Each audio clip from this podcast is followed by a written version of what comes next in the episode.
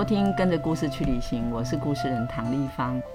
故事就像一条看不见的线，带着人们回溯过去，思维现在，想象未来。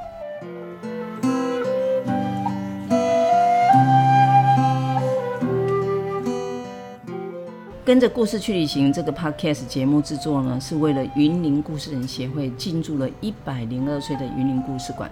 这十五年来，我们出版了一百多本的素人绘本，这些鲜为人知的精彩故事，包括在地文化、产业生态以及自己的生命历程。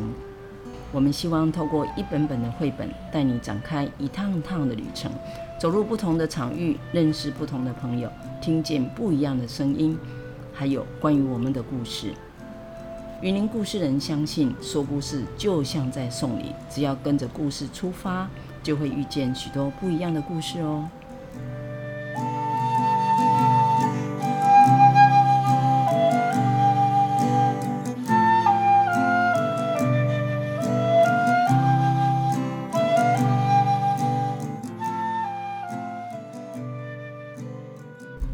清楚，故事是一个很神奇的一种沟通方式，它也是未来非常重要的一种模式，可以让人们跟我们的环境、跟自己、跟别人有更多的连接。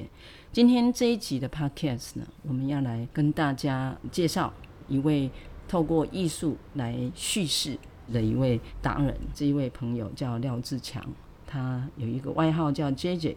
呃，杰杰呢，目前是阿来福艺术工作室的总监，同时呢，他最近成立了台湾艺术生活协会，担任啊创会的理事长。他曾经在台北有一个梦想社区担任执行长。那他在担任执行期间呢，就上山下海，在台湾有非常多的社区，透过。啊、他的这一个统整统筹以后呢，他让社区动起来，用嘉年华的方式，让大家透过森巴鼓，还有跳森巴舞，制作非常令人印象深刻的一些花车啊，然后一些艺术工作者，透过他这些的，应该是一种倡议的活动呢，整合成为一个地方文化的一个特色。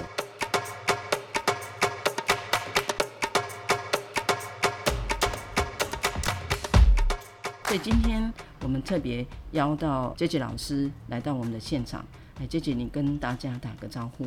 嘿，大家好。JJ，我记得印象很深的就是你在做这个全台湾社区营造的时候呢，也都会帮社区做一些爬书，他们的故事啊，他们的历史啊，然后再借由这些特色的元素，你会协助社区去发展他们的。啊，比如服装啊、花车啊，种种。那其中有一个故事，我印象非常的深刻，就是呃，在九份那个地方，早期的就是矿工、矿坑、矿坑，就叫寡妇村。这个寡妇村，你当时跟我讲，我是很受到震撼的。平息这个案子是这样，是有一天这个村长他从报纸看到，哎，我们梦想社区文教发展基金会，哦，好像都可以到任何地方去教，然后呢，就会把快乐带给对方。所以他觉得说，那他们村庄就是不快乐啊？为什么？因为那村庄他是在平西那个叫做甘霖村哈，他有一个外号叫寡妇村。对。啊，甘霖村他这个地方，他就是以前就是煤矿矿坑的区域。当村长找我，他告诉我说，他说执行长，你知道吗？我们这里每一年都有阿嬷自杀，吃农药自杀哦。那我说为什么这样？他就讲故事给我听。他说，他说因为他们这边就是一个煤矿矿坑区。那又被称为寡妇村，原因就是因为他的男丁啊，哈，都是因为做这个矿业，不是肺痨病，不然就是被炸药炸死，所以这个行业夺走她老公，夺走她的儿子，所以她就变成一个寡妇，所以就这样子存续下来，这些阿嬷们都自己独活，然后自己种东西自己活。平溪这个地方你知道吗？潮湿又冷，所以到每年冬天的时候就可能寂寞，就思思就思想到。自己的老公跟孩子，所以有时候熬不过去，就可能吃了农药就自杀。所以当这个故事讲给我听的时候，我就觉得哇，怎么会这样子？那所以你想到什么？对，那时候我就想到说，当村长来告诉我说，好，那我们决定去帮忙这一块事情。但是村长就特别跟我提到一件事情，说是不是不要去在阿嬷面前不要触动那个煤矿这个事情，会让他们触景伤情。当下我只跟他讲说，我来想想。哦，我没有拒绝，我也没有说好，但是我来想想。后来每一个礼拜，我跟村长通电话，就跟他讲，村长，假如我们去帮你做的话，我觉得。嗯，不去提矿工这件事情，其实是一种鸵鸟心态。嗯，哦，就像我们头埋在沙里面一样。对，其实这个事情是他不可能抹灭掉的一个回忆，所以绝对不可能。所以反过来，我们应该如何把这个悲愤化成力量？我觉得这才是我们要的方向啊。所以说，我们就朝这个方向去思考。那当然，第一次找阿嬷出来，阿嬷是当然很害羞，不可能。所以我们就从那个旁边的甘霖国小。曾经何时平溪那个甘霖国小是很大的学校，现在当然是只有几十个孩子。那我们就从几十个孩子开始，我们因为那里就很多灯会耍尼，我们就找那些孩子教他们踩高跷，嗯、然后做了那个那个灯会耍尼的那个偶，嗯、那个就是头饰穿在身上，台湾蓝雀，长长的尾巴，对，长长的尾巴，然后就说就用这个东西再把阿嬷叫出来。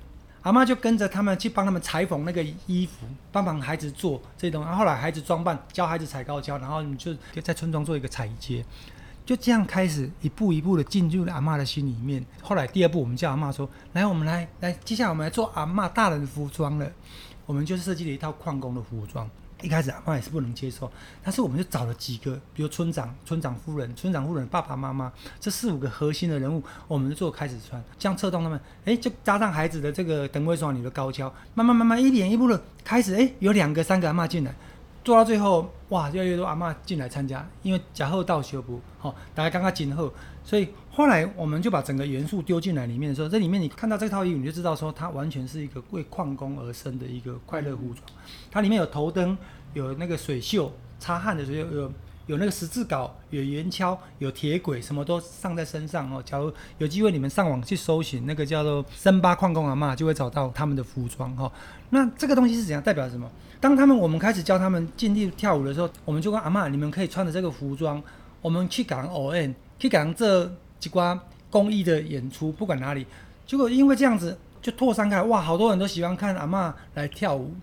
然后现在清北市政府在推那个叫做低碳旅游，所以这干脚村呢，就忽然间就变成非常有名的低碳旅游，接受到就香港媒体来采访，中央电视台来采访，怎么很多电视都来采访他们。接下来我们这名称要把它改掉，我们就给它匿名叫做长寿村。哦，接下来我们又接，就像阿嬷就说，阿嬷你们平常吃什么？你就家里都还含几条煮啦，家里采慢慢来，爱家里切鸡啊，铁来做什么样？好，我你就做这一套就好。所以后来来参加他们的低碳旅游的。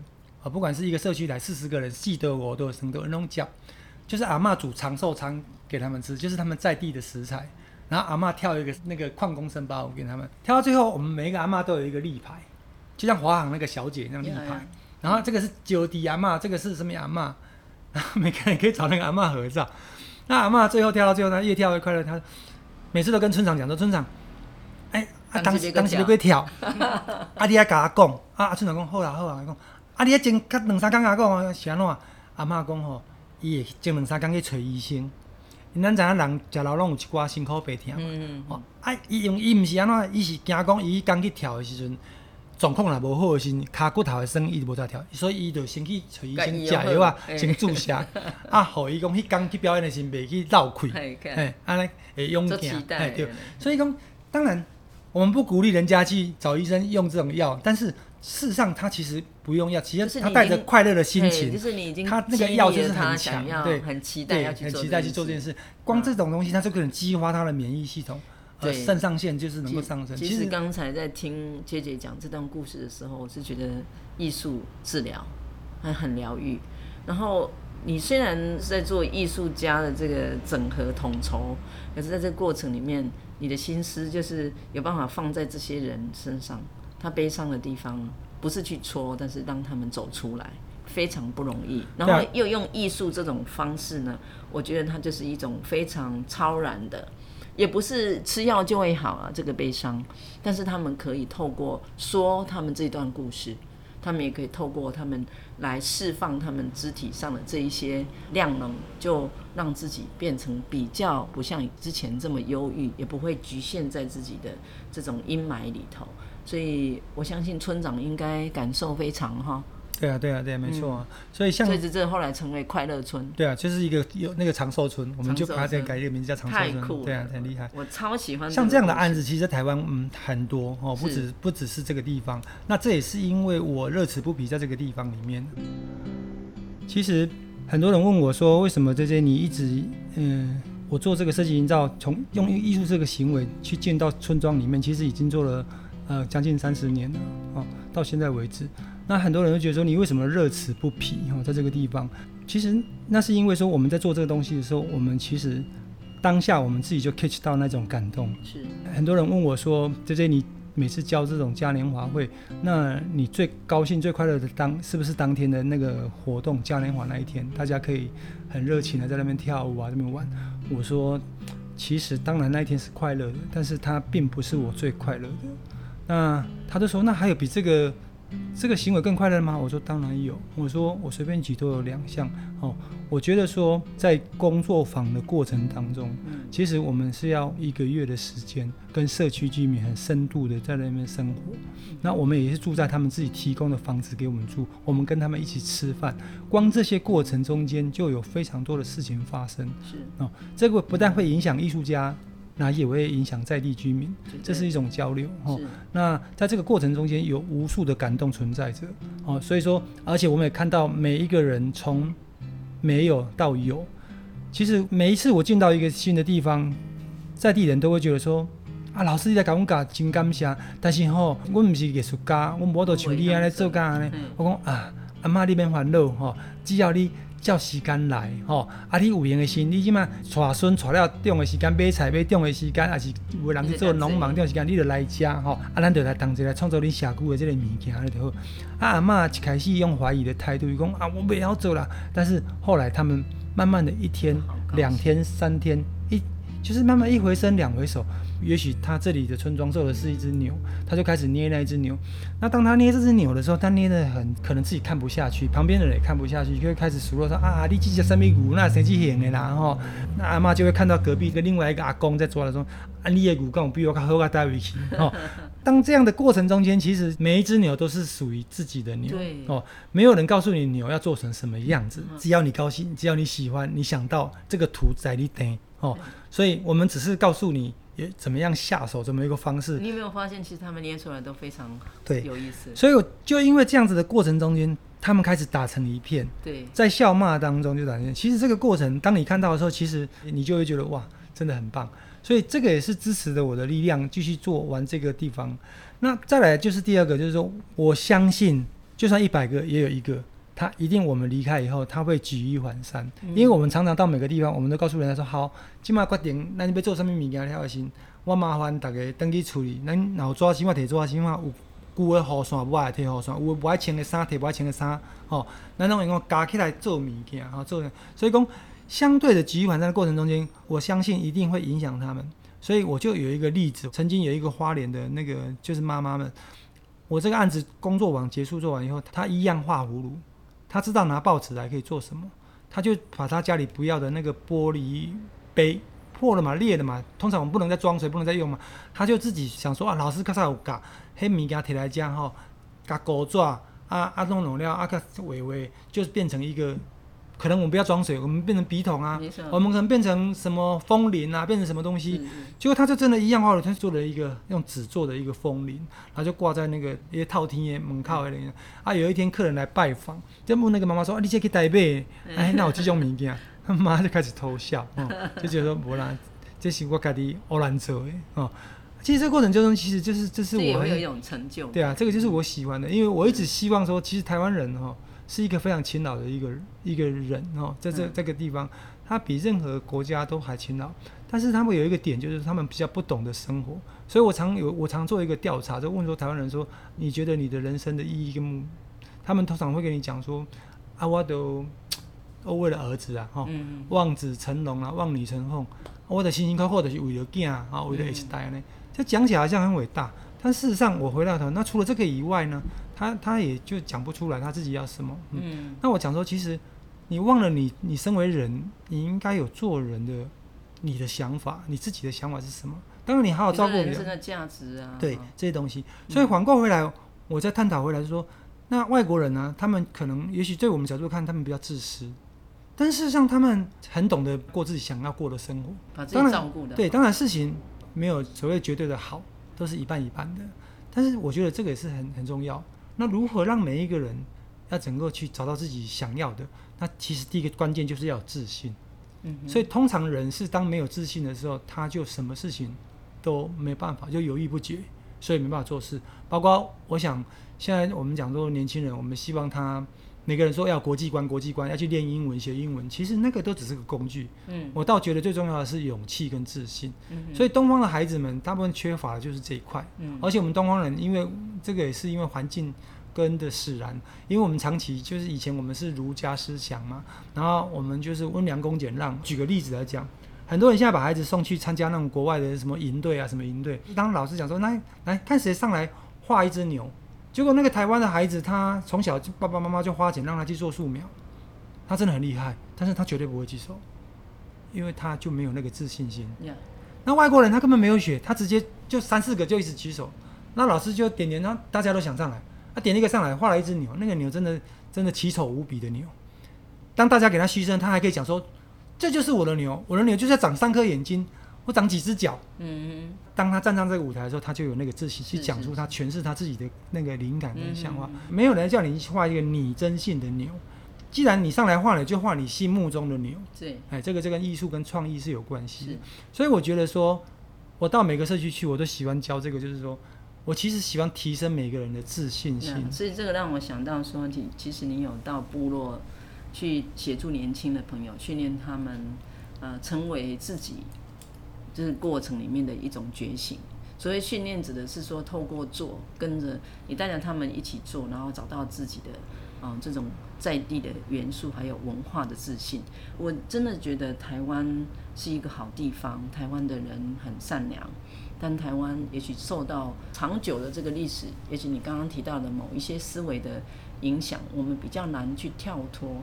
那其实，与其不如说外国人比较自私，应该说他们。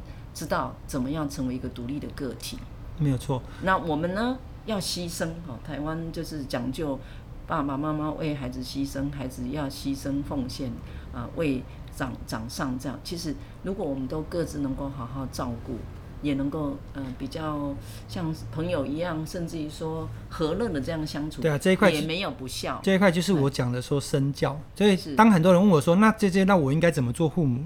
我说，那你就是要活出自己的生活样子，是是，那个就是叫身教。在这边，因为我们听这个声音的时候，没有办法看到 JJ 老师他的穿着。那我印象很深刻的是，我第一次在梦想社区跟 JJ 第一次见面的时候，他呢穿着一件很像裙子的这个，的确也好像也是裙子，然后那衣服是反穿的，后面呃绑了一个辫子，戴了一个帽子，就是你。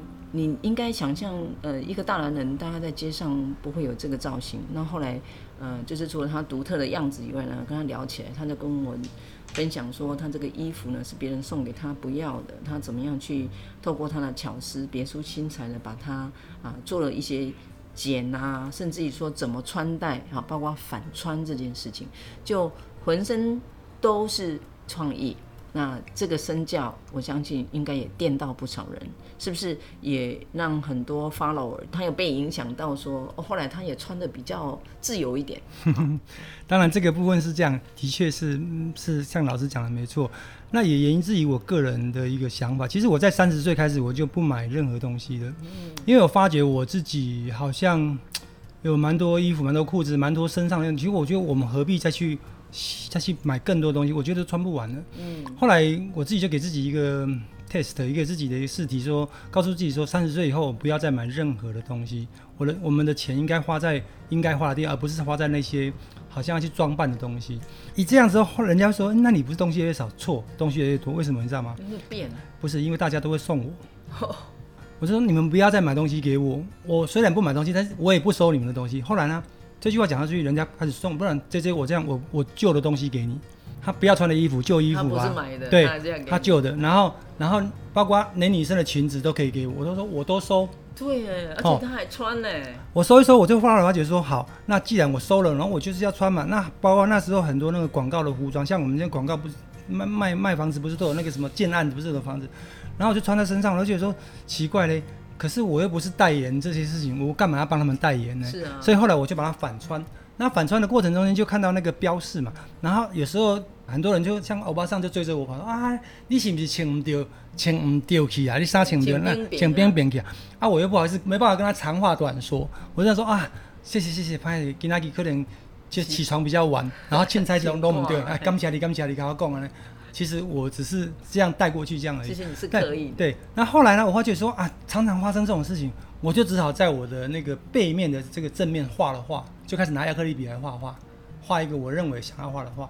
那就总是告诉人家说这是正面吧，所以你就是创新。对，就是这是正面吧，就这样开始，然后就慢慢就觉得说，那自己裙子是因为说大家都认为说这件你好像没有什么不敢的，你好像就是什么都都敢于呈现自我。我说其实不然，身为人嘛，我们总是都会有一些或多或少的包袱。那我也一直希望把自己的包袱突破。我期望你们也跟我一样的突破。当然，何尝不是我自己的。后来我就开始说，每年我应该给自己一个课题。啊，那个课题就是说，做一些事行为不违法、不犯法、不什么，但是又要去改变自己，要不怕被人家笑。这个过程中间？所以那一年我就告诉我自己说，既然收了那么多裙子，那不穿也很可惜。不管谁给我长裙、短裙、什么裙，我都穿。我只要改成我的腰围就好了。所以我动手开始改。他那一天穿的是迷你裙。我那一年就跟朋友宣布说，几月几号开始，一整年三百六十天我都穿裙子，我就对外宣布了。然后宣布下去就真的都都穿了嘛，每天都去穿不同的裙子。那这个当然在自己办公室，在什么周边都无所谓，可能你走出去就完了。就所有人就开始用异样眼光看你，甚至有人把你起砸爆砸爆，对，不打不起，不打不起来，都有人嘛。包括我，我啊，我我作为一个执行长，可能要去演讲啊，我也是这样。你要请我就是这个样子，哦，我要去医院啊，去什么银行啊，我都是这样，到处都被人家看。但是我都总觉得说，我要我要去适应这些人。所以你在挑战自己？对，我在挑战自己。我要告诉你说，我又没犯法。谁说我不能穿裙子？是透过这样的行为，让我自己越来越觉得说，这个可以无形中帮助我更大的力量去做我想做的事情。是是是，在这一块里面，其实我们很高兴聊到这儿，因为呢，你的背后的这一些的哲思啊，事实上是非常有力量的。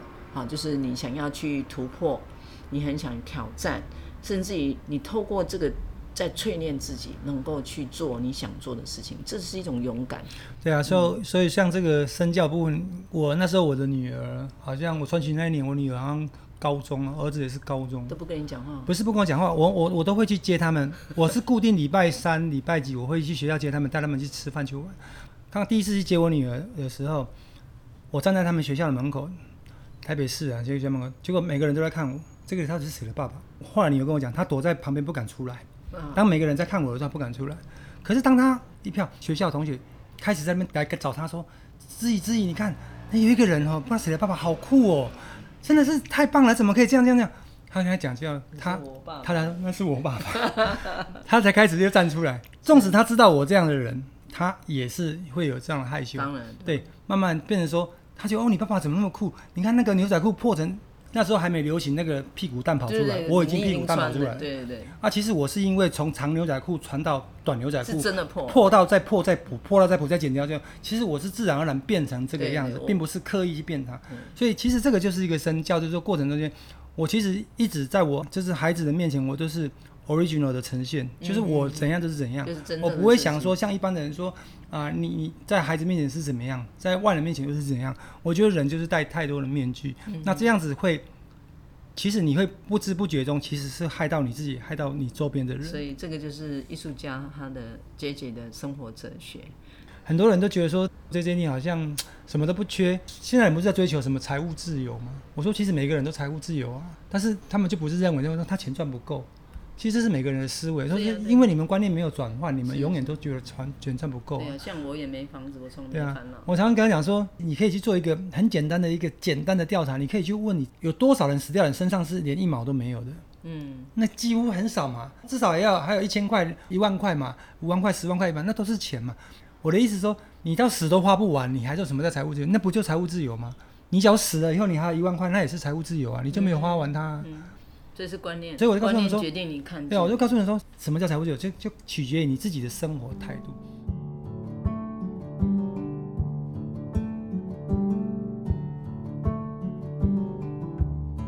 较早真卡囡仔拢较善食，阮较早时代，阮爸爸讲，你若无考到公立，是无可能互你读册。嗯嗯。然后就就报考台北工，台北工多难考。对啊。啊就就考不上，被取第五名。那当然轮不上，轮不到你啊！我爸爸就叫我去做那个铁工，我说我就不喜欢啊。后来就自己跑去县政府在招那个都市计划的那种辅佐计政的那个事情。后来就发现，哎、欸，这个蛮好玩的。就是那时候都要拿针笔画那个等高线啊，画都市计划图啊。那时候要，哦，这是文教区啊，第一期是公园区预定地啊。然后、嗯哦、我们去做呢，我就是就在里面画那个大型的绘板，那个画那个图啊。后来就觉得，哎、欸，这个好像。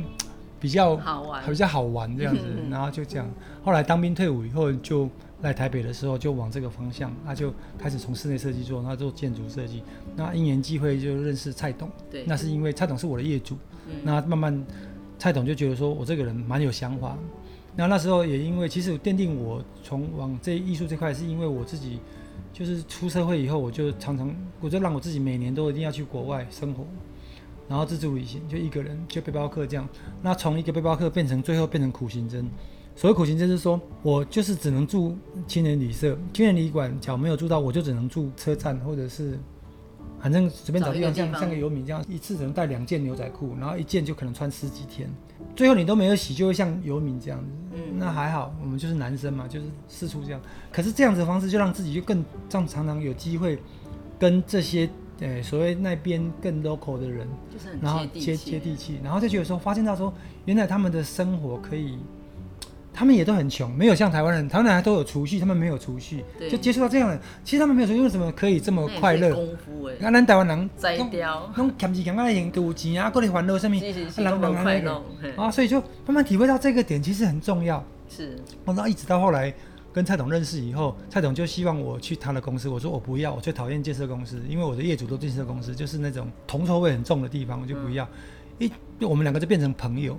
那朋友久了以后，就我常常跟他讲说，你房子哦，盖房子哦，应该是不能只是在追求硬体，反过来你要去想，这样说，你住进来的人，你怎么让他升华他的这个左右邻居之间的邻居？因为过去乡下是因为说我们可以到那个顶点啊，去什么冲山啊、泡茶啊。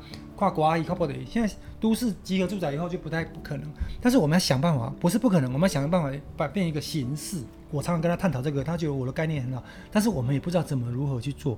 然后一直等到后来民国八十五年，那个陈其南就是从那个日本引进清井泽那边引进那个社区总体营造这个概念进来台湾。嗯嗯。然后我们就觉得说，蔡董说这这这好像是我们常在聊的事情，我们就拜访了几个东西，发觉得，哎，这个真的不错。后来蔡董就说：“那我们要不要来做这个？”他就跟我讲这个事情。我就说：“蔡董，那我考虑一下。假如我答应你，我们来成立一个这样的基金会，像那个新港文教基金会这样子，那我们该怎么做？”后来我一个朋友在告诉他说：“蔡总，我要做创新的东西，我不要做就是文化的东西。文化东西就像说大科坎文教基金会就做文化嘛，他在拍楼，我就觉得我要做比较国际性创新的东西。”蔡董说。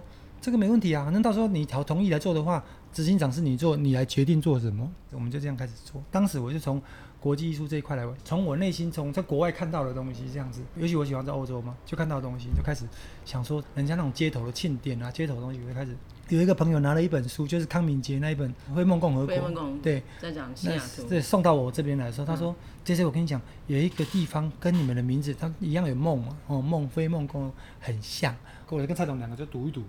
嗯，我们不相信有这种地方，怎么会有这种地方？啊，把社区能够扰动成这个样子，我们决定说，就打电话给那个作者，就康敏杰。那时候他还在读书，他现在已经是台大城乡所的教授了。哦，那时候他还是一个研究生呢，在读华盛顿州立大学硕士生。然后写给他说，我们想要去参加这个。他说好，可以帮我们联络那个主要联络人，他就帮我们联络上。然后我们就写 email 给他。那老外呢，二话不说就欢迎。就觉得说社区怎么可以动员成这样，包括艺术家跟设计之间的关系，就受到震撼，受到感动。然后这个互动整个一连串下来，从工作坊到结束，到最后我们有一个 goodbye party。后最后他们把那个大家抖内的钱，就就像一对小金山这样子，然后大家在那边数钱，然后拿抖内多少，然后怎么去，怎么再支持下一次什么什么这些事情。就觉得超感动，包括他们做的一些装置，一直在街头里面用废弃的，比如说他们把那个列宁铜像，人家不要的那个，他跟美国死对头嘛，冷战嘛。西雅图说，我们这个共和国，我们是不分那个的，我们都接，就把那列宁铜像树立在整个街头。然后重新去装置它，然后他们做了很多互动，包括废弃的五金行，他们把那个 rock 火箭不要，NASA 不要火箭拿来放在废弃五金行，让艺术家去玩，然后让你投那一个 quarter 二十五分那个投进去，然后你就会听到那个声音开始，嗯，火箭要发射了哦，嗯，然后就会吹一股那个风啊，下来。然后就开始有年轻人跟群里就跑去那底下，隆隆，然后就叫朋友拍照，然后吹到吹头散发，这样就大家一个纪念，就对，一个火箭要出发，这样就把装置艺术变得很活。我们在那边就真的的确受到感动。后来回来那一年，那一年应该二零零二年，我就办了第一场那个梦想社区的梦想嘉年华，就在戏子当地办，就在那里找了美国人。他们要不要来邀请艺术家？他们不愿意的，他们觉得没有空啊，第一次啊什么的，好没有。后来回来，蔡总说那怎么办？我说照办啊，就硬着头皮照办啊。我们就把三年来累积的这种两三百个那个这些人把它牵起来，那我就带他们做了一个那个很丑的那个美人鱼的那个花车，那个就是我们第一年我做的花车，长得很像外星人一脸的那个那个花车就是这样，因为真的很丑，我们只能用以前老师教我们劳作的方式去剪纸贴啊。只是把它变 giant 巨大这样而已，但是我就觉得说，反正我这个就不怕人家笑，就做玩，然后就带着一些一些设计跟做，就这样玩起来。哦，我觉得是非常酷，就是我呃带了意大利跟美国的偶师，还有马来西亚的艺术家，我们去就会进驻住在其中的一栋房子，哈，那那种感觉真的是很棒，而且也去做了一个 tour，然后就看哦，他也养羊哦，挤羊奶哦。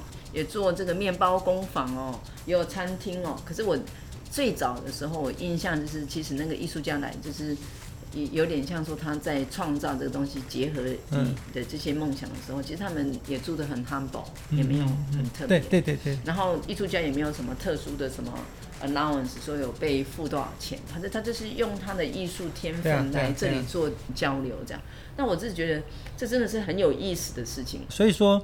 现在我自己也成立了一个台湾艺术生活协会嘛，是，其实用意就也是如此，就是跟、嗯、跟以前我在梦想设计其实都是一样的，因为我觉得说，我顾名思义是希望把艺术跟生活融在一起。是，大部分很多人都认为说我不是从事艺术工作者，我也不读艺术科系，好像他跟我是没有关系。嗯、可是我常常讲说，其实这个不是这样，应该是说每一个人都脱离不了艺术哦。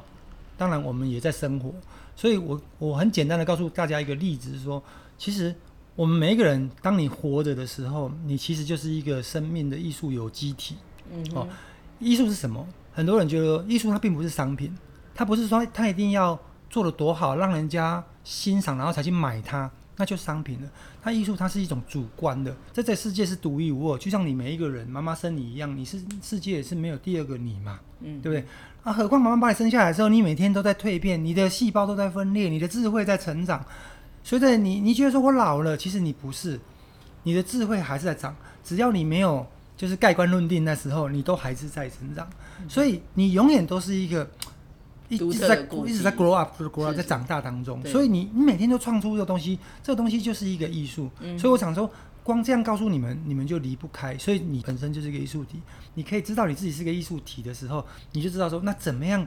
我们能，我们的生活应该也是可以。那再来就是我常年在推广这个嘉年华这个部分。嘉年华在国外，它这个 Carnival 这一块，它早期应该是一种叫做庆典艺术嘛，哈，节庆的那个艺术嘛。就像我们现在讲那个原住民的那个丰年祭是一样嘛。像比比如说我们这个村庄稻米丰收，我们可不可以做？可以嘛？那么给丢少集中起来，创作一只牛，最后我们村庄每人一人一道菜，然后最后我们放一把火，用一个仪式把它烧，让希望明年能够更丰收，这都可以。其实国外的嘉年华就是从这样的 DIY 角度去慢慢变成一个国际级的，是越大。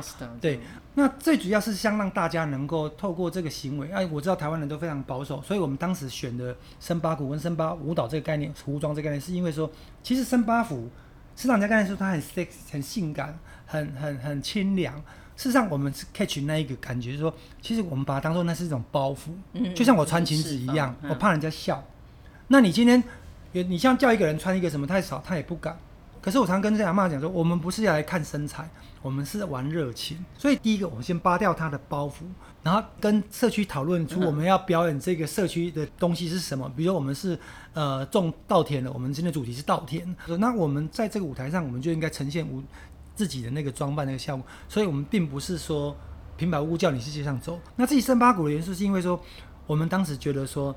要在游行的时候，我们要有 live 的音乐，但是在台湾 live 那时候只有两块而已，一个就 marching band 学校的 marching band，一个就是那个西索米，对。就是送葬队，这两个呢都好像不太适合在街头来呈现，所以当时没有那种欢乐，对，没有那个欢乐感。我们其实有没有用过那个嗯、呃，那个 CD player，然后那个防震的系列，结果推出去没多久就通通是阵亡。对，所以后来我们在有一次在电视一年机会看到巴西的嘉年华，觉得说这种东西真的很很好。对，那、啊、再来我又结合两样，我觉得那时候我们把它带到偏乡跟部落去，因为我自己住在那个都市里面，我深觉到说台湾的家长都把孩子送去学那个小提琴啊、钢琴啊，嗯，anyway 这些国际的音乐。但是在部落跟偏乡，其实他们是不可能有这种机会，也没有那种师资老师，所以我们就把这个音乐的人数带到部落跟偏乡去。所以就因为这样子，我们在偏乡部落教了一百多个学校。哦，现在你们搜寻，只要关系深巴鼓，都是我们开从二零零五年开始就开始一直扫，就二十几年了哈、就是这样。所以其实我们是希望能够让孩子们能够，因为在偏向部落，他也可以接触到国际音乐，而且我们选择的是鼓。其实所有乐器里面最早开始的东西一定是鼓。就像人的心跳一样，砰砰，或是雨滴打在树干，咚叮咚当。我觉得鼓它是最，就像从非洲开始，他们从抖手打鼓开始，哈，其实这种东西是最开始的一个音乐元素，然后开始打到自己的心。所以曾经有一个纪录片，他写的叫《老师我的鼓》呢，哈，这个纪录片，嗯，我们在花莲整个拍的，包括那个同盟国小这个国小拍。那校长在讲这个事情呢，他自己都非常的感动，他自己在阐述的过程中，因为本来一个孩子都不想读书。他因为打了这个森巴鼓以后，每个人都想要去打那个森巴鼓，那老师就说：“那你要把作业做完，你不作业做完，我不让你上森巴鼓课。”那学校都很少人嘛，二三十个人，三四等于是一支鼓队的一个量嘛，所以全校都打，从一年级打到六年级。然后每个人，然后出去打的时候，我就生龙活虎一样，嗯，就因为这样子，又带动他学业又成成长。是是，他应该说你在这个过程里面创造了附加价值。稍早呢，我们有提到这个艺术诠释的叙事，它的影响。后来听听。你不但做的这个疗愈，还做了心理智商，因为就是怎么能够让一个非常保守的上了年纪的老人家，他愿意穿得比较清凉，去面对这么多的大众，不会觉得腼腆。好，这个其实是就像你在面对你穿裙子，然后大家异样眼光的那种挑战自我，他放得下这个身段，能够呃这样做，也何等的这个勇气以外，我觉得是一种呃坦然。做艺术的这个过程里头，并没有让人们一定要如何，可是。透过这个有点仪式，对啊，他他们自己会去他们自己会去找，对啊，好。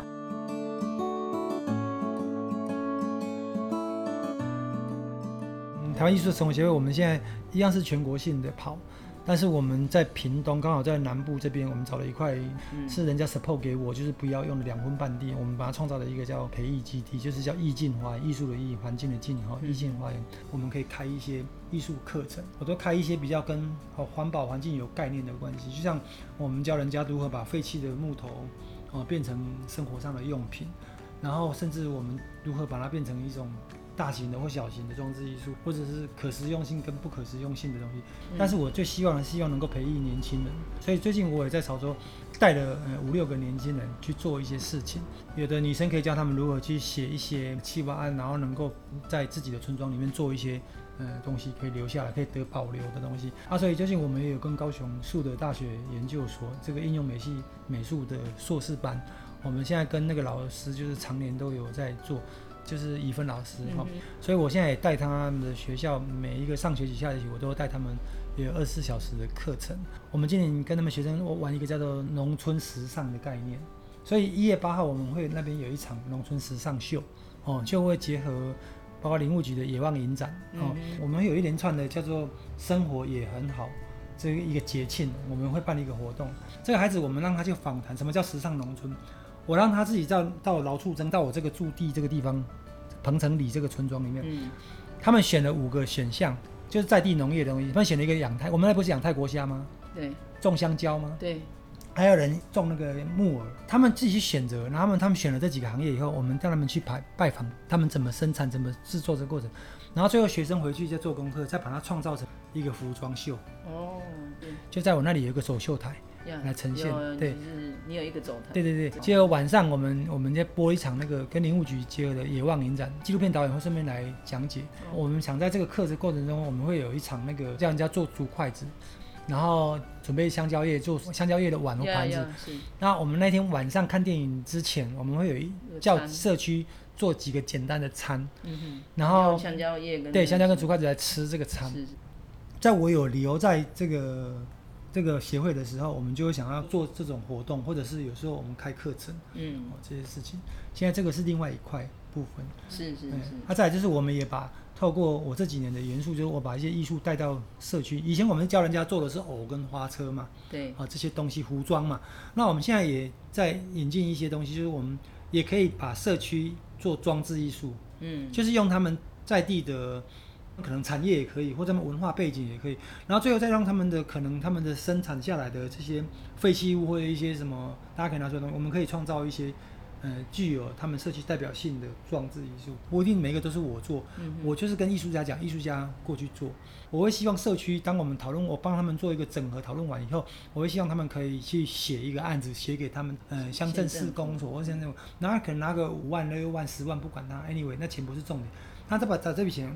根据这个计划案去执行，那艺术家就可以在这边，他也可以拿到一点生活费用。对对。哦，他这个东西并不能说是，哎，不，那种物件无情况，你艺术品工，你讲一做要给别人五十万、一百万，那是两件事情。我们做的东西都是都是那种三万、五万、十万。其实那个艺术家都是在燃烧他的 passion，不是为了那个 money。嗯。其实应该是这样讲，所以我生活了。我个人也比较喜欢这样一群的艺术家朋友们，台湾艺术家，我也是一样，反正。我虽然没有了蔡董的这个金源，但是我相信这个钱并不能困住我。我觉得反正我能做什么就做什么，不管我是用很小的的行为去做，或者很小的钱，或者是不是用钱，用我的生命的生活啊去做，我觉得都很好。反正只要是我觉得有意义的事情，啊、我就觉得这可以去做。跟我们故事人其实很像。我们今天真的非常的感谢啊、也有讲不完的故事，不管是用艺术去诠释啊，造村社区营造，甚至于说改变我们生活里面的种种啊、相信故事是一帖良药，而艺术正是我们非常华丽的啊、穿着。那我们每一个人的诠释，就像艺术本身，它都是独特的，它也都在生活里面，就像故事一般。再一次的谢谢姐姐，啊也谢谢今天所有的朋友的收听，希望大家跟着故事去旅行，我们下次再见喽，拜拜，拜拜。